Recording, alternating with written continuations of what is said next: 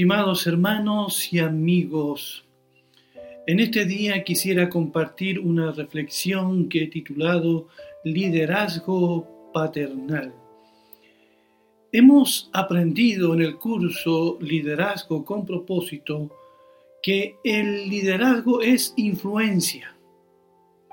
El liderazgo es influencia y esa influencia puede ser negativa o positiva destructiva o constructiva.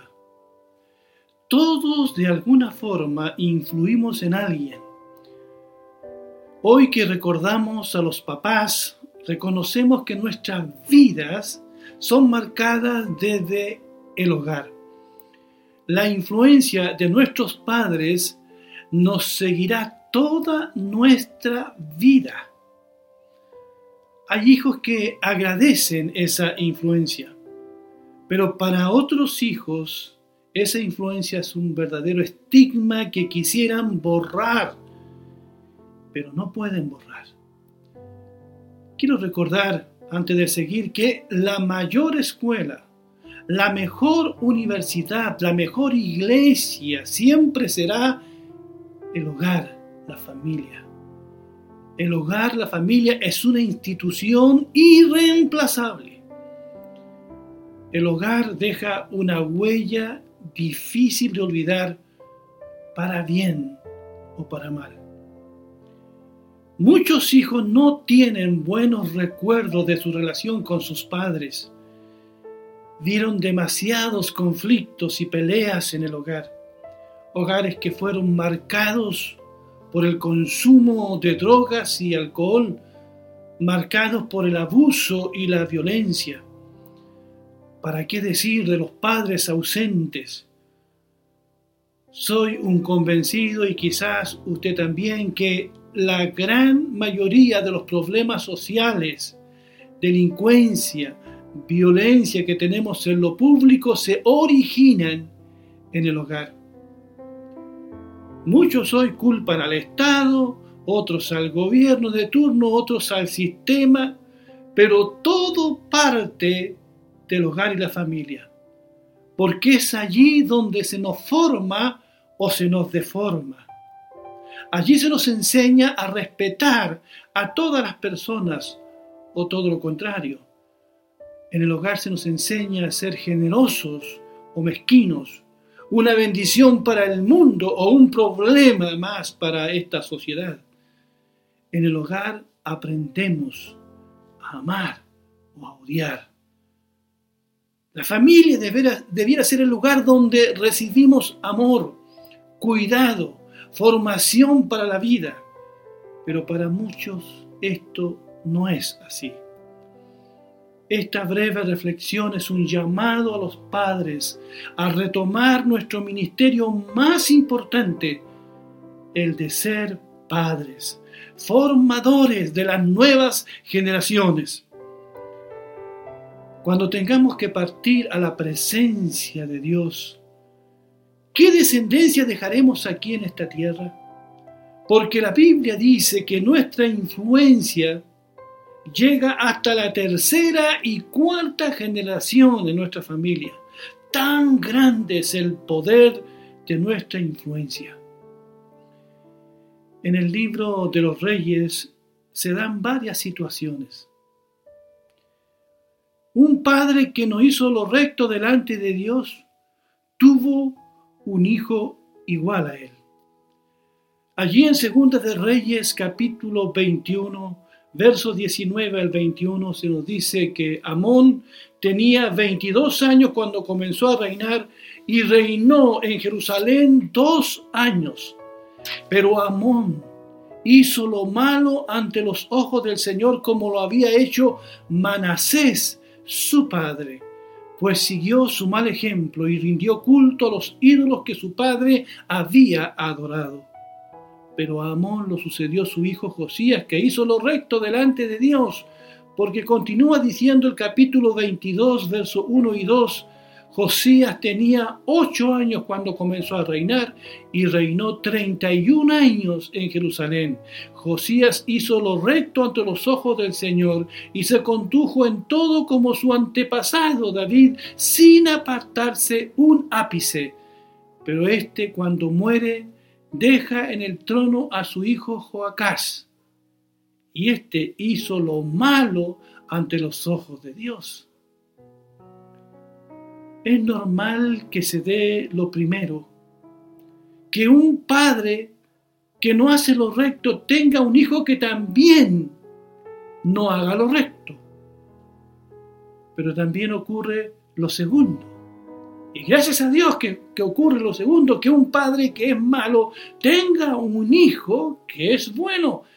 Eso es gracia, eso es misericordia de Dios y un consuelo para nosotros los padres que no hemos sido tan buenos padres y tenemos la bendición de tener muy buenos hijos, como es el caso mío. Pero también se da lo último, lo último en que un padre excelente, un buen padre, un padre que teme a Dios, tiene un hijo que no teme a Dios, un hijo que le da problemas, un hijo que es desobediente. ¿Cuántos padres se sienten culpables sin serlo? Allí tenemos esa historia tan famosa que sin duda en el día de hoy está siendo predicada desde muchos púlpitos, la historia del hijo pródigo. ¿Era malo ese padre? No, era un padre bueno, generoso, un padre acogedor, perdonador, pero su hijo igual en una actitud rebelde, abandona el hogar paterno. ¿Saben? La Biblia habla de Dios también como Padre. Y Dios es un buen Padre. Pero ¿cómo son sus hijos? Allí en Oseas capítulo 11, verso 1 al 5 se nos habla de esta relación de padre a hijo de Dios con Israel. Dice el texto, yo amé a Israel desde que era un niño. De Egipto llamé a mi hijo, pero mientras más los llamaba yo, más se alejaban de mí y ofrecían sacrificio a los varales y quemaban incienso para honrar a los ídolos. Yo tomé en mis brazos a Efraín y le enseñé a caminar, pero él nunca reconoció que era yo quien lo cuidaba. Yo los atraje a mí con cuerdas humanas, con cuerdas de amor. Estaban sometidos al yugo de la esclavitud, pero yo les quité ese yugo y les di de comer, pero no quisieron volverse a mí. Después de leer este relato, les pregunto, ¿cómo es Dios como Padre? es un Dios tan bueno. Aquí Él se refiere a Israel como su hijo. Los adoptó como sus hijos, los libertó de Egipto, les enseñó a caminar, les puso la comida delante de ellos, pero ellos no reconocieron este cuidado tan paternal de parte de Dios. Dios es un Padre que ama a sus hijos. La Biblia dice que Dios es un Padre perfecto. También dice que es un Padre de misericordias y es un Padre también que ama y porque ama, disciplina a sus hijos. Dios es un Padre que pone límites. ¿Y por qué pone límites a sus hijos? Porque los ama para que no sufran, para que no se hagan daño. Saben, muchos hijos hoy no conocen los límites, porque los padres no se los han marcado, porque los mismos padres no conocen esos límites morales y éticos. A veces los padres andan tan perdidos como los hijos. Muchos hijos desconocen la autoridad y la desafían y a la larga eso los lleva a sufrir. Hemos visto en los días de hoy jóvenes, por ejemplo, desafiando el toque de queda y la cuarentena. Leía que en el mes de marzo, ¿verdad?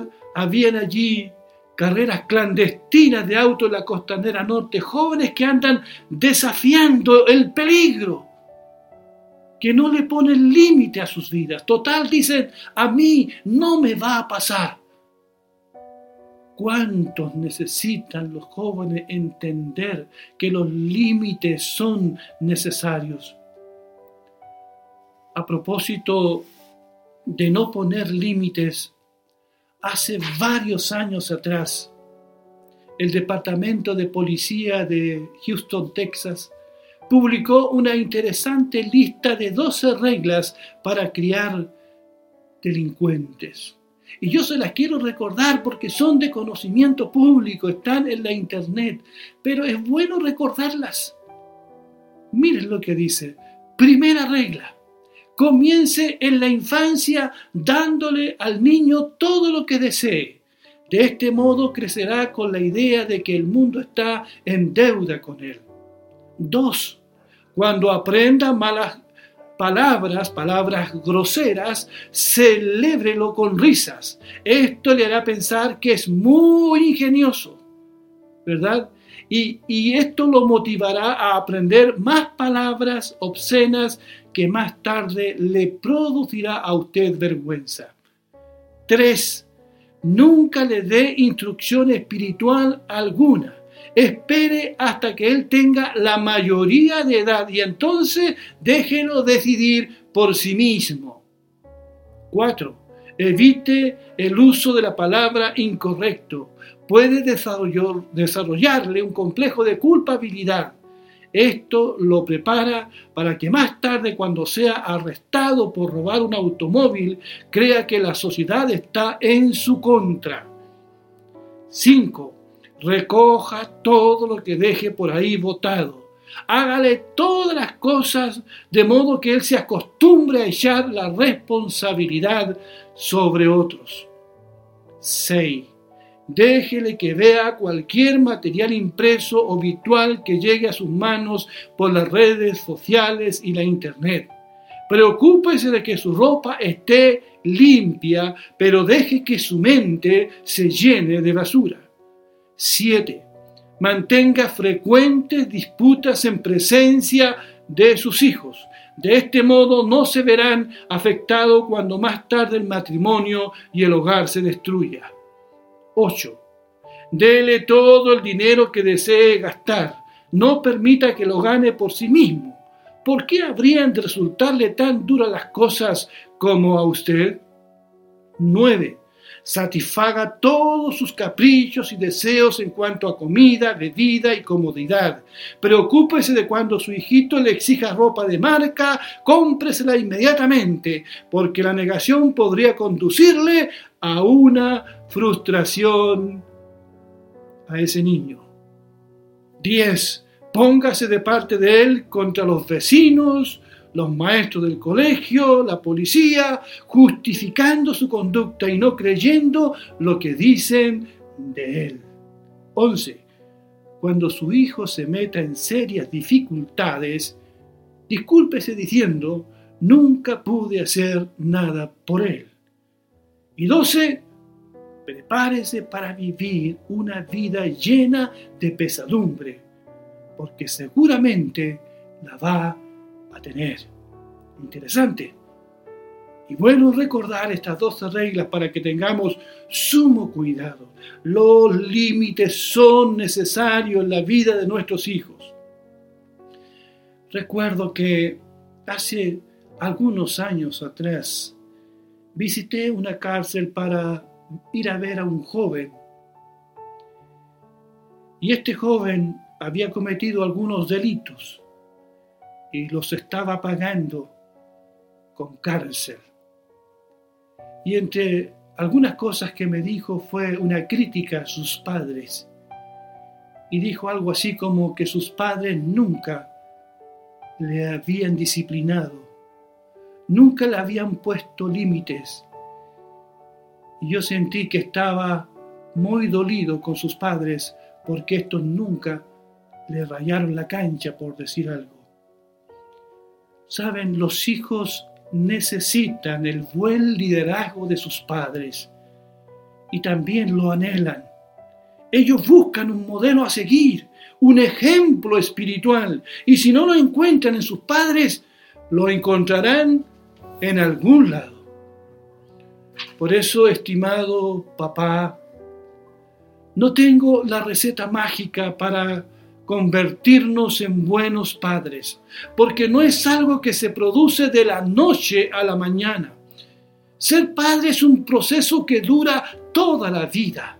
Pero saben, empecemos por pedir perdón a nuestros hijos. Sí, nosotros, nosotros debemos pedir perdón a nuestros hijos y pedirles otra oportunidad. Hemos fallado como padre y debemos reconocerlo, estar dispuesto a reconocerlo y pedir perdón. Eso no nos hace menos padres ni menos hombres, eso nos engrandece ante nuestros hijos. Pero no solamente perdón a nuestros hijos, perdón también a Dios. Es tiempo de que doblemos nuestras rodillas, hagamos una oración a Dios y le pidamos perdón por la calidad quizás de padre, de hombres que hemos sido sin justificarlos, sin excusas, porque Dios perdona a los arrepentidos, pero no a aquellos que se excusan. Él quiere ser el Padre de todos los padres que están perdidos y desorientados y que le solicitan su ayuda. A los padres que han fallado, quiero decirles que Dios quiere ser vuestro Padre. Los invito a conocer a este Dios.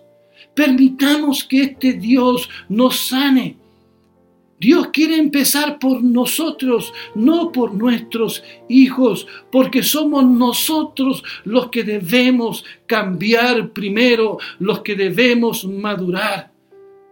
Y no es demasiado tarde.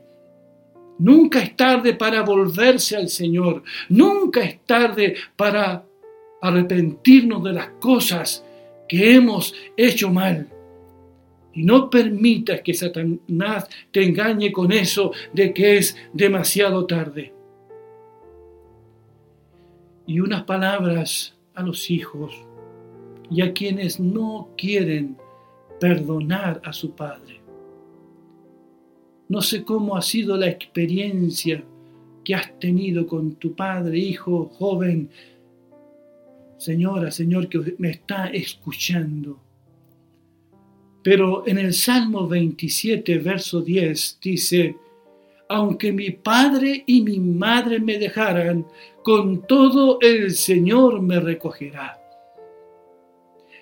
Si no hemos recibido el amor y la bondad y la disciplina de un papá, si hemos sido abandonados o no hemos sentido abandonados, hay alguien que nos quiere adoptar en su familia.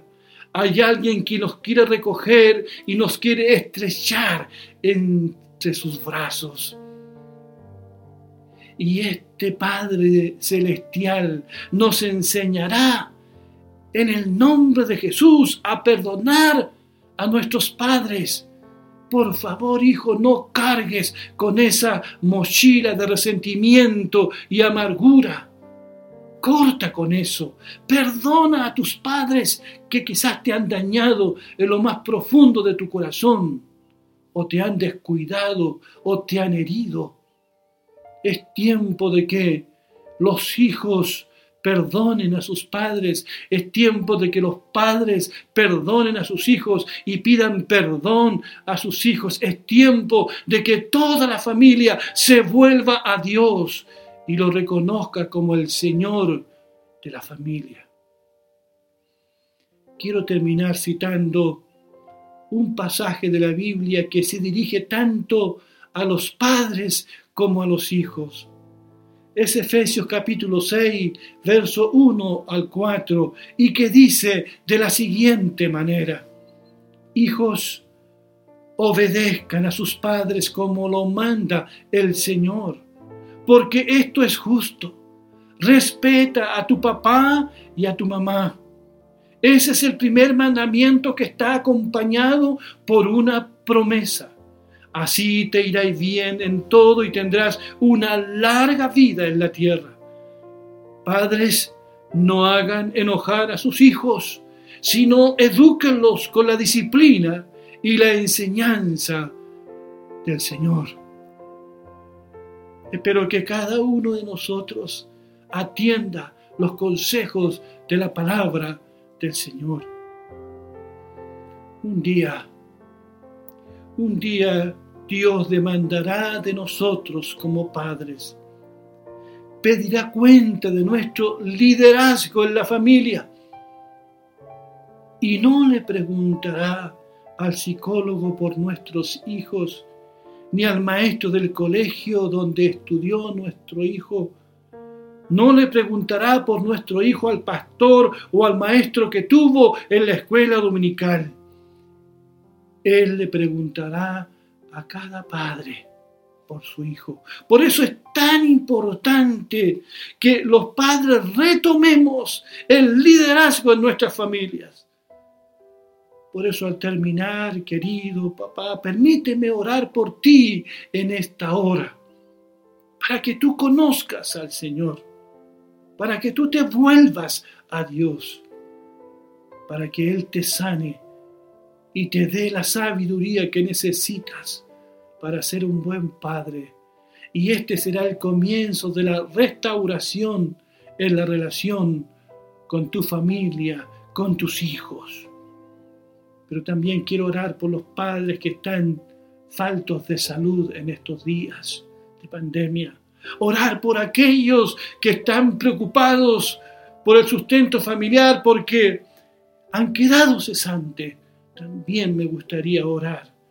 Por eso allí donde estás, querido papá, solo, quizás estás solo físicamente y te sientes solo, o estás acompañado con tu esposa, o tienes una familia.